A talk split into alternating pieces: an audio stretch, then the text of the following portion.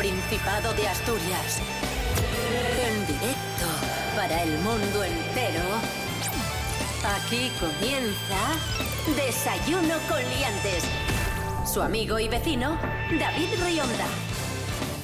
Muy buenos días, amigos, amigas. Hoy es jueves 4 de febrero de 2021, seis y media de la mañana. Saludamos a la escritora Leticia Sánchez Ruiz. Buenos días, Leticia. Buenos días, chicos, ¿qué tal? Aquí hay, hay nivel. Rubén Morillo, muy buenos días. Muy buenos días, David Rionda, muy buenos días, Leti Sánchez y muy buenos días a todos y todas. Nos encontramos sin duda ante un personaje inquietante. ¿Qué tiempo tendremos hoy en Asturias? ¿Qué pronostica la EMET? Pues mira, la EMET hoy nos pone un mapa muy divertido en el que nos dibuja soles en la zona de costa y nos pone bastantes nubes en la zona de la cordillera. En principio no va a llover, esa es la buena noticia. Eh, tampoco vamos a tener las rachas fuertes de viento que hemos tenido estos días atrás y la cota de nieve sube un poco, lo cual quiere decir que vamos a tener un poquitín más de calor. Sube desde los 1200 que estaba hasta los 1400, tampoco es una barbaridad. Y las temperaturas se mantienen mínimas de 8 grados y máximas de 18-19. Desayuno con liantes, ay, lere, lere, lere. Desayuno con liantes, ay, lere, lere, lere. Desayuno con liantes, ay, lere. Desayuno con liantes, ay, lere, lere, lere. Sabemos de buena tinta que la escritora Leticia Sánchez Ruiz es muy fan de las conspiraciones Sí, y sí, hoy sí, hemos sí. decidido hemos decidido arrancar el programa con una conspiración que nos encanta y que revisitamos frecuentemente. Os pongo en antecedentes por si nunca lo habéis escuchado. Hay una señora de Nava que se llama Remedios Olaya Félix que asegura ser Marisol. Diréis, no, no, no, Marisol es Pepa Flores o era Pepa Flores. No, no, no, no, no. Esta señora dice que ella protagonizó de niña las dos primeras películas de Marisol y que después fue suplantada por una doble, cuyo nombre era Pepa Flores. Vamos a escuchar a Remedios Olaya Félix. Mi nombre es Remedios Olaya. Nací en Nava en el 1946 en Asturias y hoy estoy aquí para destapar el fraude de Pepa Flores. Ya que no quiso ella decir la verdad, pues me ha tocado a mí decirla. Ella es, ella, según ella, ella es la niña Marisol original, la de las primeras películas. Pepa Flores vino después. ¡Como yo! ¿Qué te ¿Pero parece, ¿Qué Leti? primeras películas? A ver, ¿qué, qué primeras películas? Eh, ha llegado ¿Dónde un ángel? Y un rayo de... de luz. Sí, O sea, ella, la, la protagonista de Ha llegado un ángel, es esta mujer de Nava. eso es. Y luego ella explica que tuvo un problema personal, entonces como no tenían actriz, dijeron, hay que buscar una actriz que se parezca a esta. Y cogieron a Pero Pepa que sea Flores. exactamente igual que ella. Eh, O Efectivamente. sea, cagada y pintada ella y con la misma voz. ¿Por qué solo pudo rodar dos películas y no pudo continuar siendo Marisol? Esto fue lo que le pasó a Remedios. Pues porque yo desaparecí, me internó mi padre en el colegio. Yo tengo una teoría que, que la he comentado con David en más de una ocasión y es que es probable que esta señora, yo no niego que haya hecho teatro de pequeña y que incluso rodase alguna escena o le grabasen en el pueblo y que con el paso del tiempo pues su cabeza, posiblemente le gustase mucho Marisol, pues haya reconstruido de una forma errática que le grabaron en el pueblo y que eso se vio un día allí en la tele de alguien o en un proyector de alguien y que ella pensase que, que incluso llegó a ser Marisol. Es lo único que se me ocurre. A ver, yo, claro, igual a estas paisanas le pasa lo mismo que a mí, que yo, por ejemplo, me pongo a recordar mi vida, o más con- concretamente mi infancia, entonces yo, se me vienen partes de mi infancia, pero partes de mi infancia eh, son, por ejemplo, eh, eh, en la cueva de los Goonies. ¿Eh? Porque yo pienso, yo me veo y digo, yo joder, yo solo viví, yo estuve con los Goonies y pienso, yo me monté en el DeLorean, pero si yo caminé en aquella calle y veía al fondo el reloj, o sea, yo lo siento como si lo hubiera vivido y yo creo que esta señora igual le pasa un poco lo mismo que dice, joder, pero es que yo lo viví con tal intensidad. Ha llegado un ángel que es que era yo. Bueno, yo evidentemente no me lo creo, pero tengo que decir que me encanta el tema, me apasiona. Porque tanto si realmente la señora cree que es Marisol como si no lo cree, me parece maravilloso, me parece un tema fascinante. esto es fascinante. Esto es como para que Javier Cercas haga un libro de esto. O sea, Ay, Dios mío.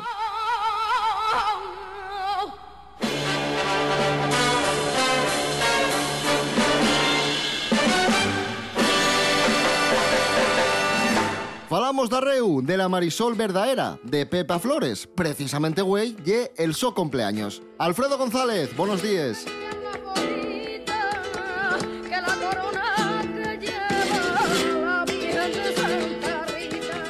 Buenos días, David. Güey cumple 73 años Pepa Flores, también conocida como Marisol, una mujer polifacética, poliédrica y fundamental na historia de la música y el cine de este país. Foi una neña prodigio de la que hasta Orson Welles llegó a decir que ya era un animal entre la. Auténtica de nacimiento, trabajaba tanto alrededor del mundo que cuando un periodista de Nueva York y entrugó si prestaba la ciudad de la Estatua de la Libertad, ella contestó, prefiero Málaga, porque la sociedad de Ñacencia yera, de xuru, la que menos pisaba. De mito franquista a militante comunista a la que casó por lo civil Fidel Castro. De cantar La vida es una tómbola a interpretar a Luis Eduardo Aute. De neña mimada del dictador a mito referencial de la cantante Amaya. De actriz infantil pizpireta a actriz asentada pa Carlos Saura, Bardem o Mario Camus. Les milenta cares del poliedro que construyó Pepa Flores darían pa una serie con más capítulos que Amares para siempre. Ye, en sin dubiar, un mito en vida que decidió desaparecer y que va casi 40 años algamó el so mayor éxito, el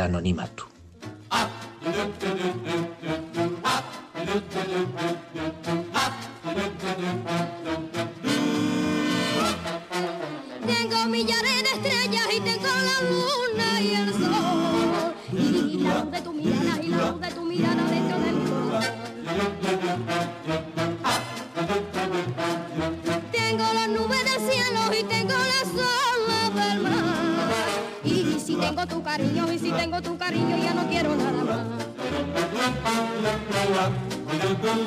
Estando contigo, contigo, contigo, de pronto me siento feliz. Y cuando te miro, te miro, te miro, me olvido del mundo y de mí. Maravilloso es quererte así. Estando contigo, contigo, contigo, me siento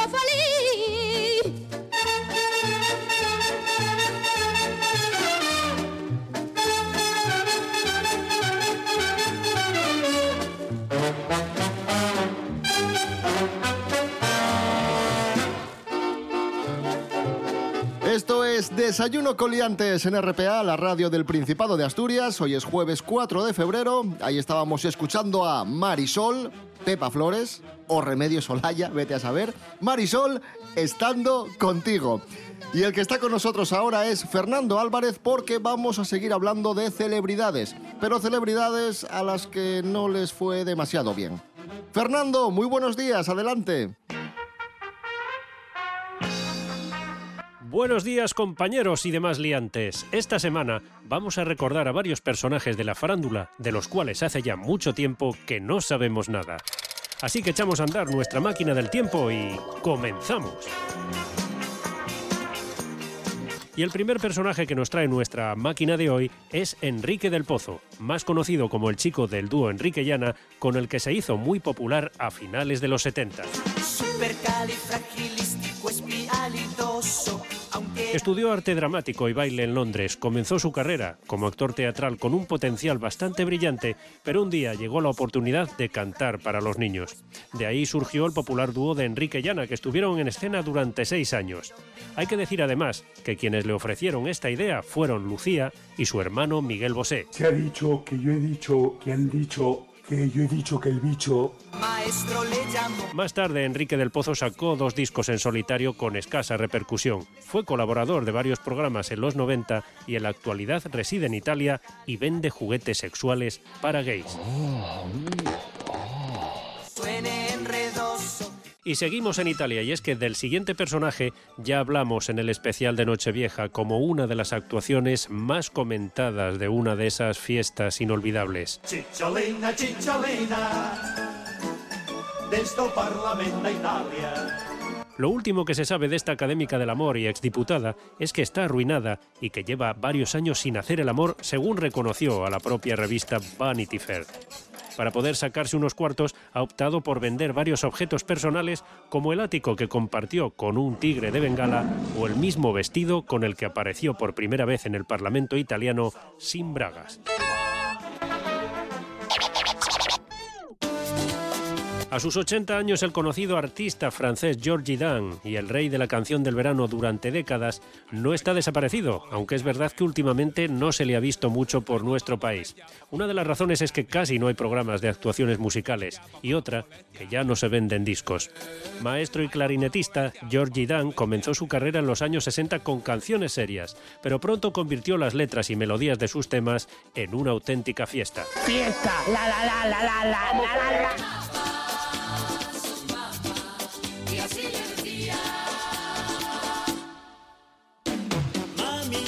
Sin embargo, en 2020 sí que hizo una gira por Latinoamérica y ahora este artista, de sonrisa perenne, está preparando un disco de duetos con sus grandes éxitos. El propio Georgie tiene unas palabras para vosotros. Hola amigos liantes, hola David, hola Rubén, soy Georgie Dan y os mando un saludo caluroso. Me gustaría un día poder cantar un tema sobre la sirena y el bollo preñado. ¿Os imagináis?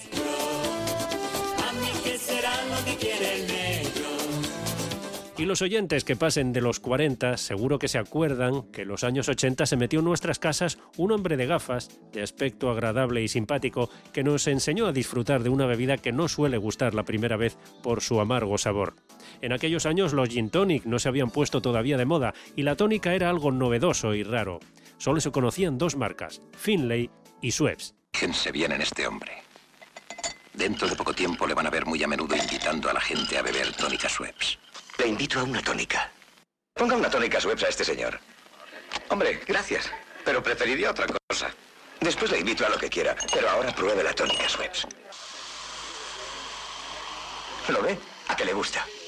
¿Qué pasa? ¿Que le dan comisión los de Schweppes? De esta última fue su imagen durante 12 años el actor francés Bernard Lecoq, que se hizo muy famoso en España con esta refrescante bebida y que hoy día tiene 70 años y es uno de los actores secundarios de más prestigio en Francia. En España participó en 2006 en la película Gal, dando vida al presidente del gobierno que recordaba bastante a Felipe González. Y yo siempre hablo mm, con las tripas. Seguro que la voz desgarrada y potente de esta italiana, nacida en 1956, os suena a todos. Hablamos de Fiordaliso, que comenzó a destacar en el panorama musical tras ganar el Festival de Castro Caro, en el que también concursaba un jovencísimo Eros Ramazzotti y Zucchero Fornaciari. Eso ocurrió en 1981. Tres años más tarde obtuvo el quinto puesto en el famoso Festival de San Remo con uno de los hit parade de los 80 que se ha convertido en un clásico y que, por cierto, compuso el propio Zúquero para ella. La canción reivindicaba la libertad y el espacio propio para la mujer, aunque en la versión en castellano se adaptó como un tema de amor.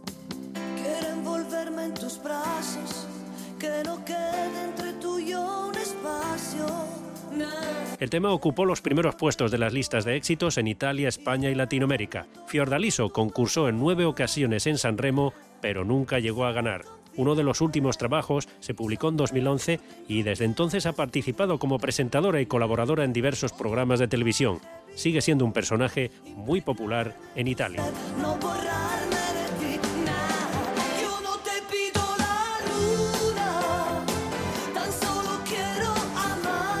Y hasta aquí nuestra sección nostálgica de hoy. Ya sabéis que podéis seguirme en Instagram en arroba punto de partida podcast, donde tendréis toda la información. Y también estamos en Facebook. Hasta la próxima semana, con más recuerdos y más nostalgia.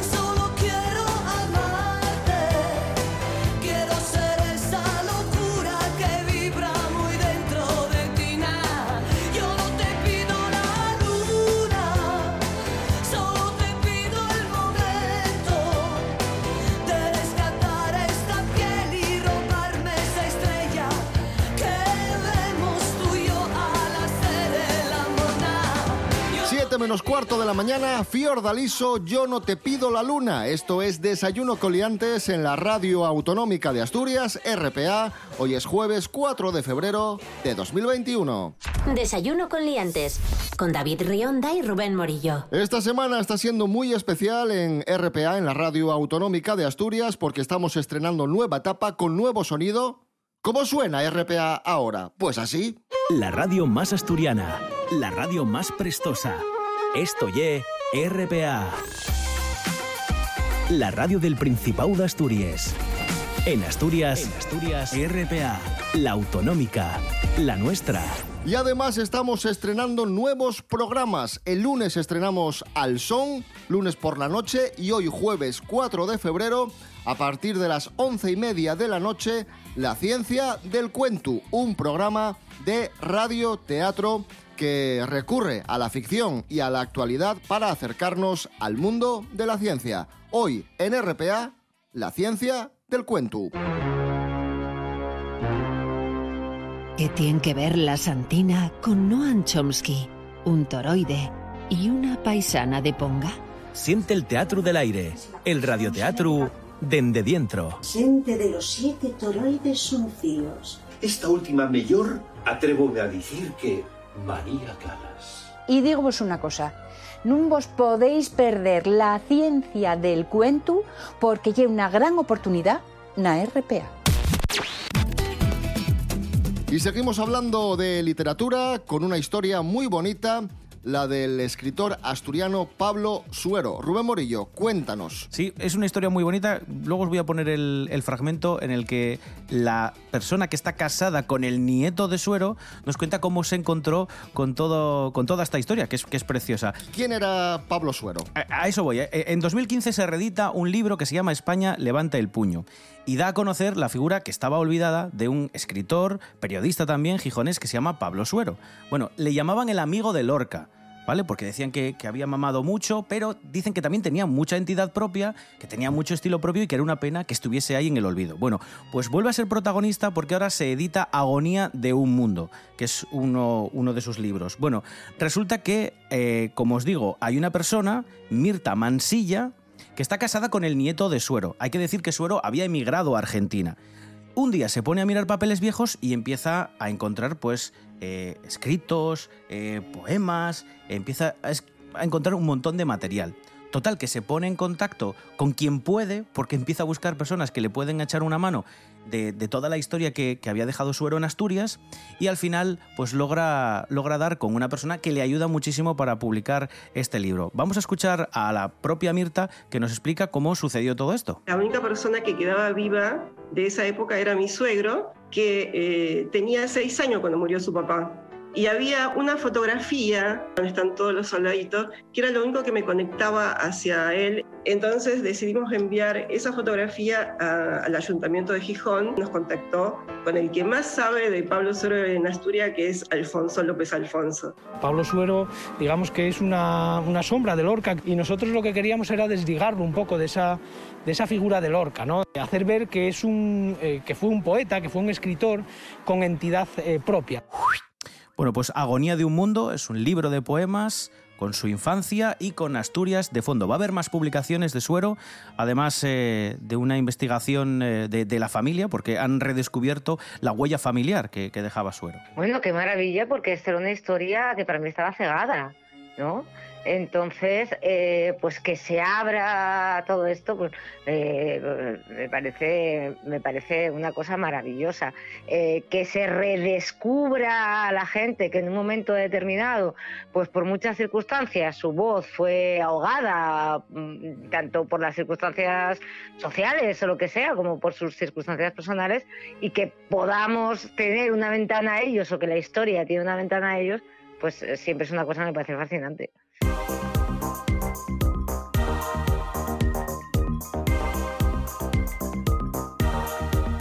Es muy importante preservar nuestra cultura, no solo se extinguen los animales, no solo se extinguen las especies, también lo hacen las palabras.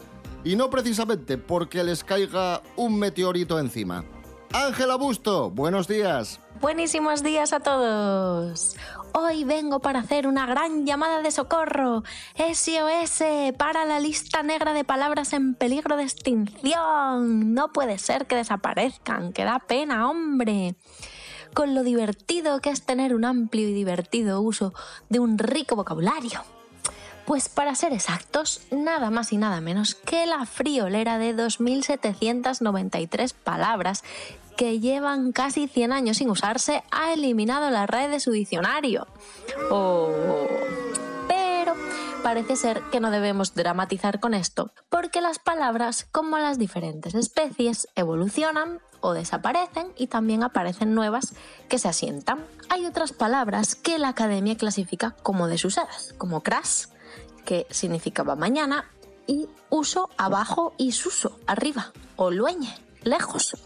También hay otras palabras que solo son conocidas en alguna zona o pueblo en particular. Como por ejemplo, pues si eres de Puente Genil y sufres achaques de la vejez, allí lo que tienes son dolamas. Y si vives en La Mancha y eres lo que aquí en Asturias llamaríamos un llambión de toda la vida, o persona loca por los dulces, allí te llamarían galga. Y también hay otras que se pierden porque simplemente son herramientas o instrumentos que desaparecen y que se dejan de usar, como la rempuja, que era un sombrero que se usaba para segar.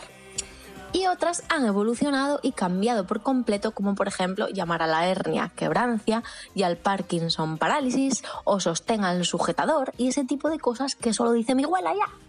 Así que esas palabras que son populares entre la gente mayor y no entre los jóvenes, pues seguramente se acabarán perdiendo con ellos. Así que ya sabéis, a utilizar todo el vocabulario que os apetezca. Nunca se sabe cuándo podéis poner algo de moda. Un saludo y hasta la próxima.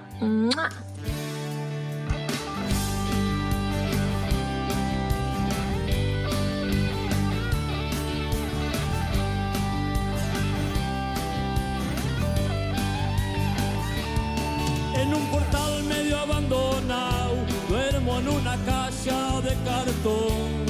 No tengo miedo al frío ni al calor, yo vivo bien. Nunca pasé de ser un don nadie y no me fue falta prosperar. Nunca pasé de ser un don nadie y no quiero nada. Como un lagarto en una pared, salgo todos los días a tomar el sol. Con la botella de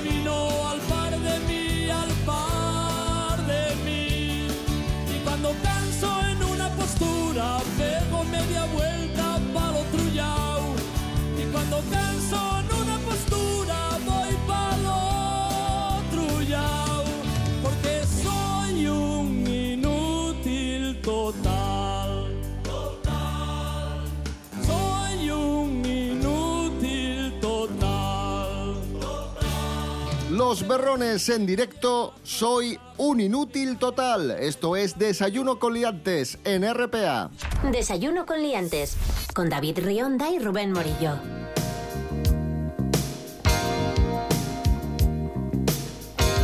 Bueno, vamos con la última hora de la pandemia. Os recordamos que hoy entran en vigor nuevas medidas en la comarca de Avilés. Cierre de espectáculos públicos en salas eh, de conferencias, exposiciones, museos, palacios de congresos, auditorios, cines y teatros. Se incluye además en estas medidas el cierre del interior y de las terrazas de los establecimientos hosteleros. En el caso del comercio, se procede al cierre de los establecimientos comerciales de más de 300 metros cuadrados, aunque podrán seguir abiertos siempre que reduzcan por debajo de ese límite su superficie de exposición y venta al público. Así que, como digo, nuevas medidas restrictivas en la comarca de Avilés que entran en vigor hoy mismo.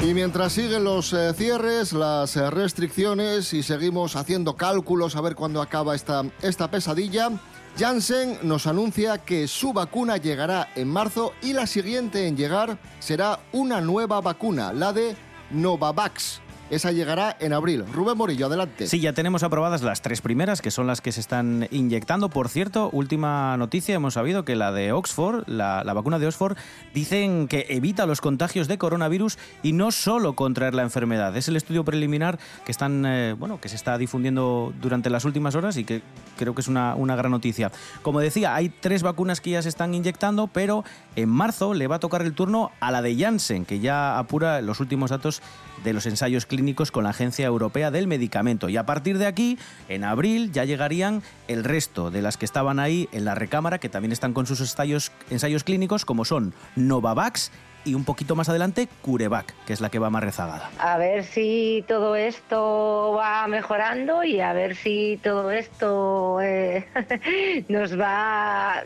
eh, vamos a ver, no quiero decir que, que todo esto nos vaya abocando a un final, porque yo entiendo que esto es la historia interminable y es una cosa que, que no, tiene, no, no tiene una luz clara.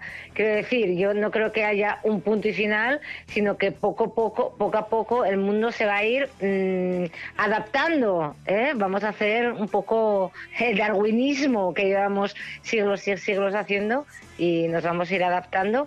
El mundo va a ir cambiando y vamos a aprender a vivir de, de otras maneras. Y espero que la vacuna, bueno, obviamente la vacuna es lo único que, que puede hacer que podamos vivir con un poco más de, de seguridad. Y es que el mundo de las vacunas es un mundo, claro, es un mundo en el que eh, de mucha experimentación, es un mundo en el que eh, se tardan años realmente en perfeccionarlo y entonces pues estamos jugando un poco contra, contra el reloj. Cerramos nuestro desayuno de hoy con otra cuestión de actualidad que tiene que ver con la salud. No hablamos de coronavirus, hablamos de problemas derivados de hábitos poco recomendables. Teresa Fernández, buenos días. Hola David. Mira, me acabo de enterar de que los cigarrillos electrónicos provocan inflamación en el intestino. Pues una nueva investigación muestra que las sustancias presentes en los vapeadores dañan el intestino y facilitan el desarrollo de enfermedades inflamatorias como la diabetes y la obesidad. Un nuevo artículo publicado por científicos de la Universidad de San Diego pone de manifiesto un nuevo efecto adverso de estos sustitutos de los cigarrillos. La investigación se centró en dos sustancias químicas básicas para la producción del humo característico de los vapeadores. Estas dos sustancias, al mezclarse y calentarse, generan otros productos que pueden afectar al intestino. La superficie interna del intestino está recubierta por células epiteliales fuertemente unidas entre sí. Esta estructura es lo que permite la absorción de nutrientes a la vez que evita la entrada de posibles patógenos. Pues los subproductos de la combustión de los cigarrillos electrónicos pasan a la sangre y degradan las proteínas que mantienen unidas a las células epiteliales del intestino. Cuando se debilita esta barrera intestinal, se favorece la entrada de microorganismos y toxinas a la sangre, aumentando la inflamación y el riesgo de infecciones. Así que, para todos los que os habéis propuesto dejar de fumar este año, o teníais pensado pasaros a los cigarrillos electrónicos, pues ya sabéis lo que hay. Un abrazo.